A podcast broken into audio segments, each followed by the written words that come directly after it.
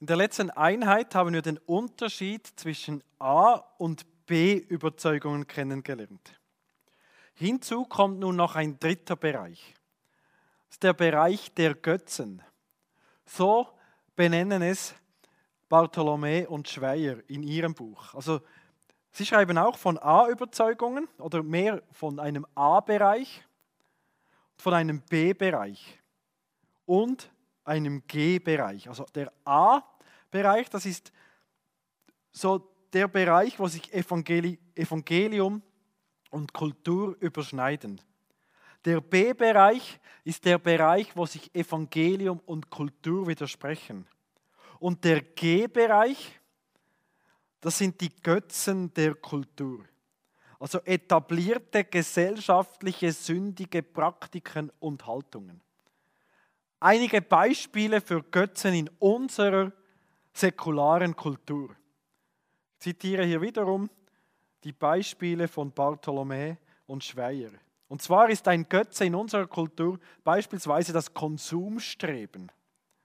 Das Im Konsum wird die Erfüllung der menschlichen Sehnsüchte gesucht. Begehrenswert ist dabei nicht das, was man erwirbt, sondern der Konsum an sich. Die Bibel nennt dies Habsucht und bezeichnet es als Götzendienst nach Kolosser 3, Vers 5. Konsumstreben. Ein weiterer Götze unserer Kultur ist der Naturalismus, also die Überzeugung, dass es außerhalb der materiellen Welt keine Wirklichkeit gibt. Gott ist nur eine Einbildung, der Geist, das ist nur ein Produkt von Hirnströmen. Gemäß der Bibel ist aber Gott zu leugnen die Sünde an sich, so hat das Jesus gesagt in Johannes 16, Vers 9. Ein weiterer Götz ist der Konstruktivismus, also die Meinung, dass es keine Wahrheit an sich gibt, dass jede Wahrheit nur konstruiert werde, also gebildet wird von Menschen. Jeder hat seine Wahrheit. Du hast deine Wahrheit, ich habe meine Wahrheit. Ist alles nur konstruiert. Aber Jesus sagt, ich bin die Wahrheit. Jesus sagt, ich bin die einzige Wahrheit. Wer nicht an ihn glaubt, wird sich in einem Lügengebilde verstricken. Dann gibt es noch viele weitere Götzen in unserer Gesellschaft, dem man einen Gott, irgendeinen Götzen anbetet. Der Kern des, Kern des Götzendienstes besteht ja darin, sein Vertrauen auf etwas anderes zu setzen als auf den lebendigen Gott.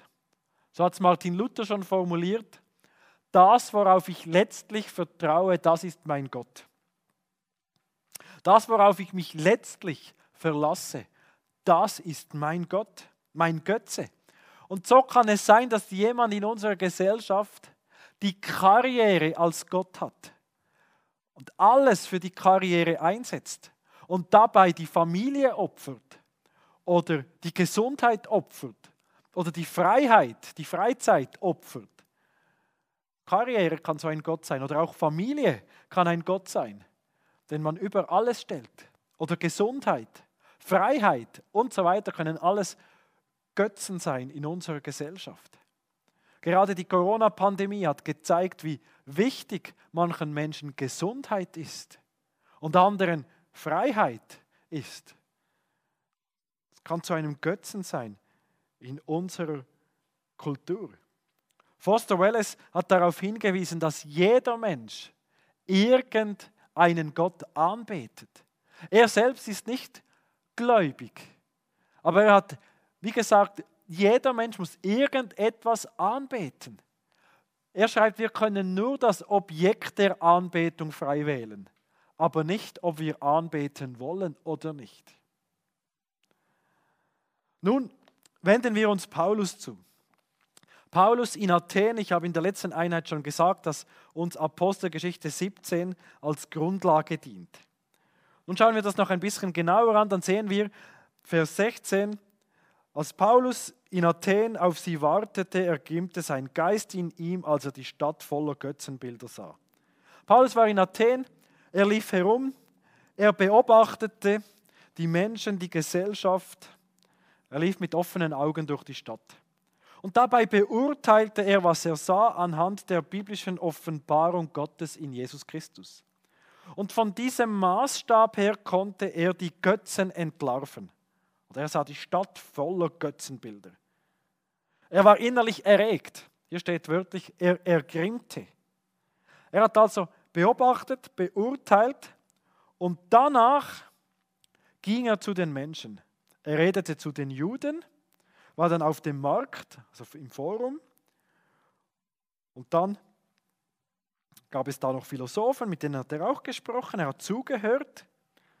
Und plötzlich wollten die Menschen mehr von ihm erfahren. Und so gingen sie auf den Areopag. Und jetzt stand, stand da Paulus mitten auf dem Areopag, Vers 22, und er sprach, Ihr Männer von Athen, ich sehe, dass ihr die Götter in allen Stücken sehr verehrt. Paulus knüpft an. Ihr Männer, ihr verehrt die Götter. Ich bin umhergegangen, ich habe eure Heiligtümer angesehen.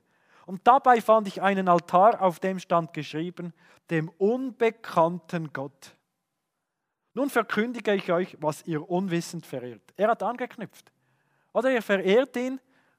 Ich möchte euch jetzt noch, sagen, was ihr denn da verehrt. Dann erzählt er ihnen ganz viele wichtige Wahrheiten. Er, er knüpft an. Es ist so wichtig, dass wir zuerst anknüpfen. Paulus knüpft an bei den Übereinstimmungen, bei den Sehnsüchten.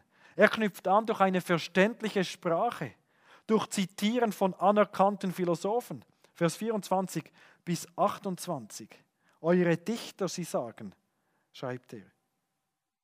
Und dann predigt Paulus auch von Jesus. Er predigt anders, als er es vor den jüdischen Zuhörern getan hat. Aber er predigt nichts anderes. Er verkündet Jesus, der gestorben und auferstanden ist. Vers 30 und Vers 31. Das löst Reaktionen aus. Manche spotteten dann. Andere waren interessiert und wieder andere kamen zum Glauben. Vers 32 bis 34. Paulus hat konfrontiert. Er hat die Sicht der Menschen ganz bewusst kritisiert. Er hat provoziert und diese Provokation, die war nicht zufällig. Paulus hat im Bild vom Tunnelbau gesprochen. Er hat zuerst gebohrt, aber dann auch gesprengt.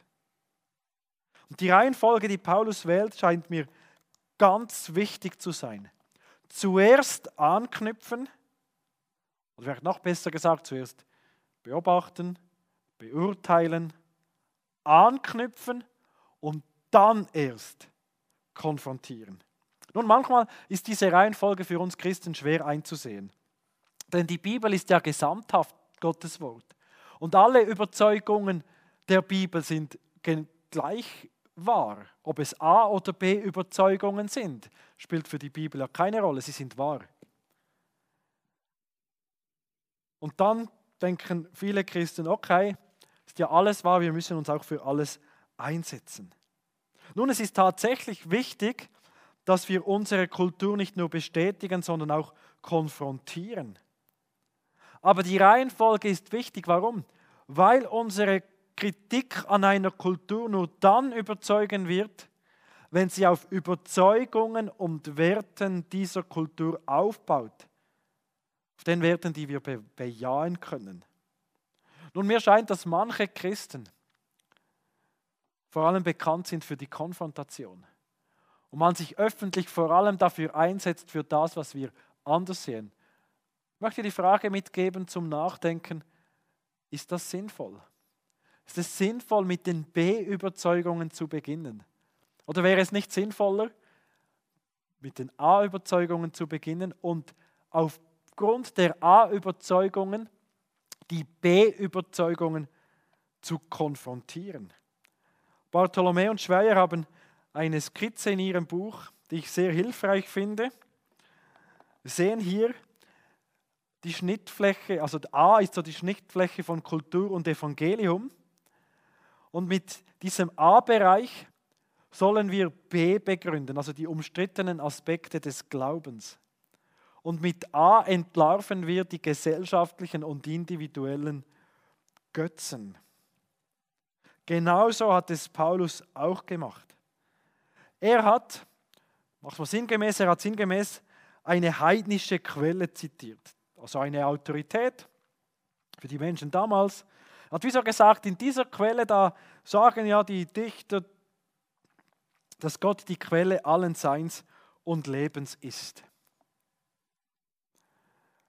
Und dann sagt er den Athenern, aber wenn ja der Fall ist, dass Gott die Quelle von allem Sein ist, wie ist es dann möglich, dass wir diesen Gott erschaffen haben? Geht doch nicht.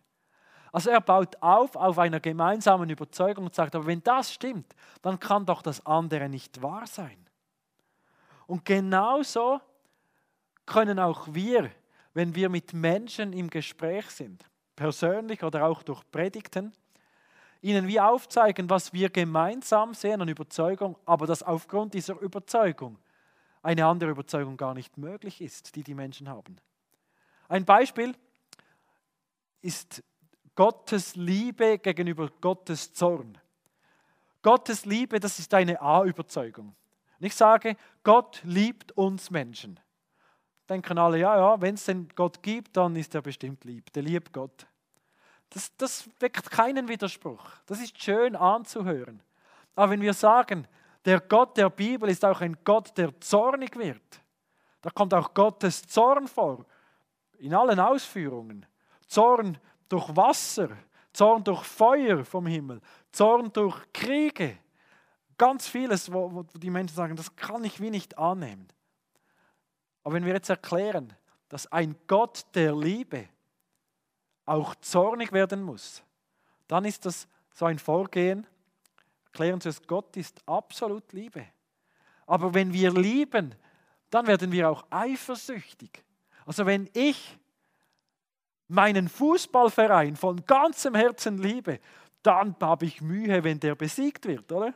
Und also ist bei mir nicht so, aber viele Hardcore-Fans entwickeln wie irgendwie einen Hass gegenüber allen anderen Clubs. Nicht, dass das gut wäre, aber das ist wie so ein Bild, wenn ich für etwas bin, absolut liebe, dann, dann werde ich eifersüchtig. Ich kann meine Frau nicht heilen, weil ich sie liebe. Und genauso auch Gott. Er liebt uns unendlich fest. Er möchte uns nicht teilen. Er wird zornig, wenn wir uns von ihm abwenden, wenn er uns teilen muss, wenn wir Götzen dienen. Aber genauso, wenn wir, ich liebe meine Kinder, wenn ihnen jemand Unrecht tut, das weckt in mir auch Zorn. Da habe ich Mühe damit. Und genauso Gott, der uns so sehr liebt, er wird zornig, wenn seinen Kindern Unrecht angetan wird. Er kann Unrecht nicht unbestraft lassen. So ein Beispiel, so hat das auch C.S. Lewis gemacht. Er hat Europa ja gut studiert und er führt das noch viel, viel besser aus, dass wenn Gott Liebe ist, muss er auch zornig sein, eifersüchtig, weil er so sehr liebt. Anderes Beispiel ist so Freiheit gegenüber Sünde. Ich sage, Gott hat dich zur Freiheit geschaffen. Dann ist das eine A-Überzeugung. Ja, wir sind zur Freiheit geschaffen. Es ist in unserer Kultur eine A-Lehre. Aber wenn ich sage, du bist ein Sünder vor Gott, dann ist das eine B-Lehre. Da wird Widerstand kommen. Wenn wir jetzt aber aufzeigen, dass Gott uns zur Freiheit geschaffen hat, aber wenn wir unsere Freiheit missbrauchen, dann zerstört das alles. Dann wird das plötzlich einsichtig. Sage, Gott hat uns Freiheit gegeben, weil er uns so ernst nimmt. Aber wenn wir uns gegen seinen Willen wenden, dann zerstören wir damit die Beziehung zu ihm, aber auch die Beziehung zu anderen Menschen, wenn wir die zehn Gebote übertreten. Aber wir zerstören auch uns selbst. Wir zerstören die Schöpfung, das sehen wir ja. So bauen wir also auf einer A-Lehre auf, Freiheit, und begründen damit die Sünde, eine B-Lehre, oder dass wir Sünder sind. Anderes Beispiel noch, in unserer Kultur gibt es eine starke Sehnsucht nach Gerechtigkeit und Gemeinschaft. Das gehört zum A-Bereich. Da sind wir uns einig. Der Mensch wurde von Gott so geschaffen, dass er eine Sehnsucht hat nach Gerechtigkeit. nach Gemeinschaft. Aber die Einstellungen und Werte unserer Kultur zerstören genau diese kostbaren Dinge. Zum Beispiel, indem die Liebe ökonomisiert wird. Oder wir Menschen, wir sehnen uns nach, nach Liebe, nach Gemeinschaft, nach echten Beziehungen und was machen wir in unserer säkularen Welt? Wir suchen uns einen Partner, der mich bei meinem Ziel, möglichst glücklich zu werden, unterstützen kann. Und wenn er das nicht mehr kann, dann gebe ich die Beziehung auf. Also wir wählen und suchen uns einen Partner, der mich in meinem Ziel, glücklich zu werden, möglichst gut unterstützen kann. Und wenn das Ziel oder die Zielerreichung in Gefahr gerät, sagen wir, muss ich einen neuen Partner haben. Brauche ich. Und was macht man dann? Man trennt sich, man lässt sich scheiden, man sucht einen Partner, mit dem man glücklicher wird. Und genauso auch in der Familie. Wenn, wenn die Beziehung zu den Eltern nicht mehr glücklich macht, zu den Kindern, dann gibt man sie auf. Man kappt Beziehungen. Man kann das eine ökonomische Beziehung nennen. Eine ökonomische Beziehung hat so lange Bestand, wie der Konsument seine Waren und Dienstleistungen zu einem akzeptablen Preis bekommt. Und wenn man in einer Beziehung, Ehe, Familie keine emotionale Erfüllung mehr ziehen kann, kappt man sie. Konkret kann man hier auch an, an Sex denken. Äh, traditionell hatte man mit niemandem Sex, mit dem man nicht auch verheiratet war. Heute ist das ganz anders. Aber das führt nicht selten zu Einsamkeit oder zum Gefühl, benutzt zu werden. Also wir Menschen haben eine Sehnsucht nach Gemeinschaft nach Beziehung, aber indem die Sexualität wie zu einer Ware geworden ist in unserer Gesellschaft, merken wir, dass das, was wir tun, völlig gegen unsere Sehnsucht wirkt. Sex hält in unserer Kultur die Menschen nicht mehr in verbindlicher Gemeinschaft, sondern ist zur Ware geworden. Ganz anderes Beispiel noch. Menschenrechte. Oder wir Menschen haben die Sehnsucht nach Gerechtigkeit. Aber jetzt geht man davon aus, dass wir Menschen durch Evolution, also durch Zufall entstanden sind und dass es Gott nicht gibt. Gleichzeitig aber haben wir ähm, ein großes Anliegen für Gerechtigkeit und Menschenrechte. Diese beiden Gedanken aber widersprechen sich. Und darauf haben viele auch atheistische Philosophen hingewiesen. Derrida oder Sartre. Sartre zum Beispiel schreibt, Gott gibt es nicht. Es kann kein a priorisches Gutes mehr geben. Also es gibt keinen Gott, also gibt es auch nichts absolut Gutes mehr. Dostoevsky, er schreibt, wenn es Gott nicht gibt, dann ist tatsächlich alles erlaubt. wenn wir nichts weiter als das Produkt der Evolution sind, auf welcher Grundlage können wir ablehnen, dass starke Nationen Schwache unterdrücken? Oder mächtige Menschen über Randgruppen dominieren? Und warum sollten wir Menschen wertvoller sein als Steine oder Bäume? So wir sehen, die Menschenrechte, ja, da haben wir ein großes Interesse daran, aber es passt wenig zur Überzeugung, dass wir Menschen aus Zufall entstanden sind. So können wir also mit A-Überzeugungen B-Überzeugungen konfrontieren, sie in Frage stellen, sagen, dass es nicht aufgeht oder begründen, warum wir es anders sehen. Und schließlich geht es darum, dass wir, nachdem wir konfrontiert haben, auch einladen.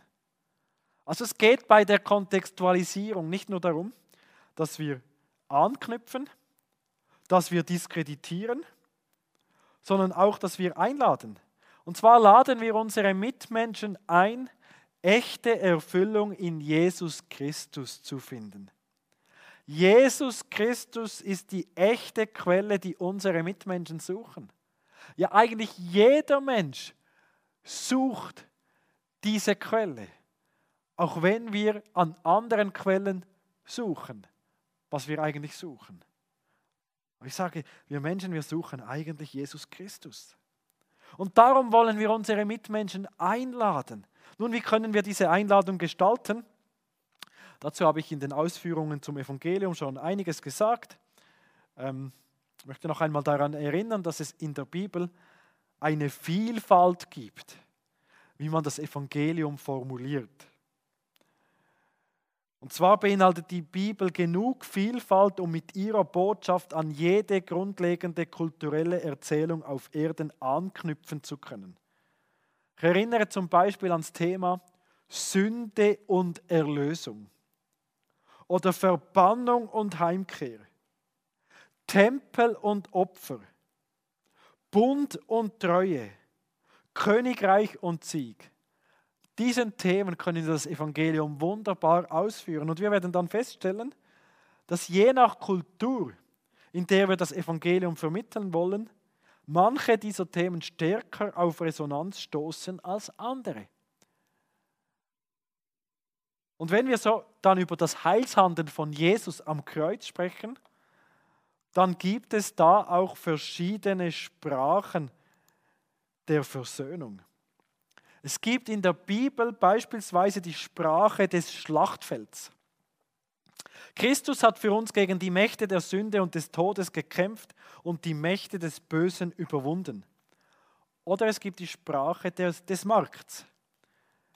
Christus ist das Lösegeld, beziehungsweise er hat den Kaufpreis bezahlt, um uns aus unserer Verschuldung freizukaufen. Er befreit uns aus der Gefangenschaft. Dann gibt es die Sprache der Verbannung. Christus wurde verbannt und aus der Gemeinschaft ausgestoßen, damit wir, die wir den Bann verdient hätten, wieder nach Hause kommen können. Es gibt die Sprache des Tempels. Christus ist das Opfer, das uns reinmacht, sodass wir uns dem heiligen Gott nähern können. Er macht uns rein und schön. Und es gibt auch die Sprache des Gerichts. Christus stellt sich vor den Richter und nimmt die Strafe auf sich, die wir verdient hätten. Er beseitigt unsere Schuld und macht uns gerecht. Jede Sprache, manche nennen es auch Modell, jede Sprache spiegelt einen Teil dessen wider, was uns die Bibel über das Kreuz mitteilt. Alle Punkte, also alle diese Sprachen, teilen uns Wichtiges über unsere Erlösung mit.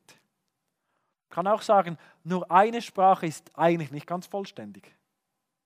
Aber jetzt werden wir merken, dass je nach Kultur, in der wir sind, die eine oder andere Sprache besser verstanden wird. Denken wir an, Kultur, an eine Kultur, in der Menschen unterdrückt werden. Da werden die Sprachen des Schlachtfelds und des Markts hilfreich sein. Ich denke an Menschen, die Sklaverei erlebt haben. Und wir sprechen darüber, dass Jesus Christus für uns bezahlt hat, uns freigekauft hat, für uns gekämpft hat. Oder wir denken an eine schuldorientierte Kultur denke, so in der Kultur, in der ich mich befinde, das ist eigentlich eine schuldorientierte Kultur. Man, man, rein theoretisch ist eigentlich für uns klar, dass etwas falsch ist, unabhängig davon, ob es jemand anderes sieht oder nicht. Das ist eine schuldorientierte Kultur. Und da wird die Sprache des Gerichts ankommen. Oder wenn ich gesündigt habe, habe ich Schuld auf mich geladen. Ich verdiene Strafe aber Jesus Christus hat die Strafe für mich getragen. Er nimmt meine Schuld auf sich und macht mich gerecht. In einer schamorientierten Kultur. Da ist die Sprache des Tempels sehr verständlich. Dass Christus uns rein macht, dort, dass wir uns dem heiligen Gott nähern können, dass er uns rein und schön macht. Ich denke hier an eine Person aus einer schamorientierten Kultur, die mir sagt, ich wage nicht die Bibel zu lesen, ich fühle mich so unrein. Ich lese nie in der Bibel. Dann habe ich erklärt, dass Jesus Christus für uns gelebt hat, für uns gestorben ist. Und dass wenn wir an ihm glauben, dann rechnet Gott uns das Leben von Jesus zu. Absolute Heiligkeit, Sündlosigkeit, Perfektion. Wir sind absolut rein, weil Gott uns die Gerechtigkeit, die Sündlosigkeit, die Perfektion von Jesus Christus anrechnet. Und dass wenn Gott uns anschaut vom Himmel, dann sieht er einen perfekten, sündlosen, reinen Matthias. Warum? Weil Jesus vor mich hinsteht. Ich habe das ausgeführt. Diese Person hat ihre Sünden bekannt, alles so, hat Jesus ins Leben genommen und dann war wie klar, jetzt kann ich die Bibel lesen. Und ab diesem Zeitpunkt war es kein Problem mehr, weil wie klar war, Jesus Christus hat mich jetzt rein gemacht. Ich darf rein vor Gott stehen. Dann gibt es vielleicht auch noch Menschen, die sich entfremdet, entwurzelt und abgelehnt fühlen. Und solche Menschen werden die Sprache der Verbannung vielleicht ganz gut verstehen, dass Jesus Christus auch verbannt wurde. Er war auch ein Fremder. Gerade für Menschen, die in unserem Land eigentlich Fremde sind, die ähm, Flüchtlinge sind, die können gut angesprochen werden dadurch, dass sie verstehen, Jesus Christus war ja auch ein Fremdling. Eigentlich war er auch sogar ein Flüchtling, zumindest in Ägypten, aber auch sonst so. Er ist in diese Welt hineingekommen. Er wurde verbannt, damit wir nach Hause kommen können, Heimat. Aber das vielleicht einladendste Thema überhaupt ist der Gedanke der Stellvertretung. Jesus Christus hat als unser Stellvertreter gehandelt. Jesus hat gegen böse Mächte gekämpft, den Preis bezahlt, die Verbannung erlitten, das Opfer gebracht und die Strafe für uns getragen. Und zwar an unserer Stelle. Also in jeder Sprache tut Jesus das, was wir nicht selbst tun können. Er ist es, der unsere Erlösung bewirkt. Wir tun gar nichts. Das ist das wunderbare Evangelium. Das wunderbare Evangelium, das wir, egal in welcher Sprache, unseren Mitmenschen bringen dürfen und sollen. Zusammengefasst möchte ich noch sagen zu diesen Einheiten der Kontextualisierung, es ist so wichtig, dass wir zuerst anknüpfen und dann konfrontieren, nicht umgekehrt. Und dass wir aber schließlich einladen, also den Menschen das Evangelium verkünden oder sie mitnehmen dort, wo das Evangelium verkündet wird. Und dass wir sie auffordern, mit Buße und Glaube zu reagieren.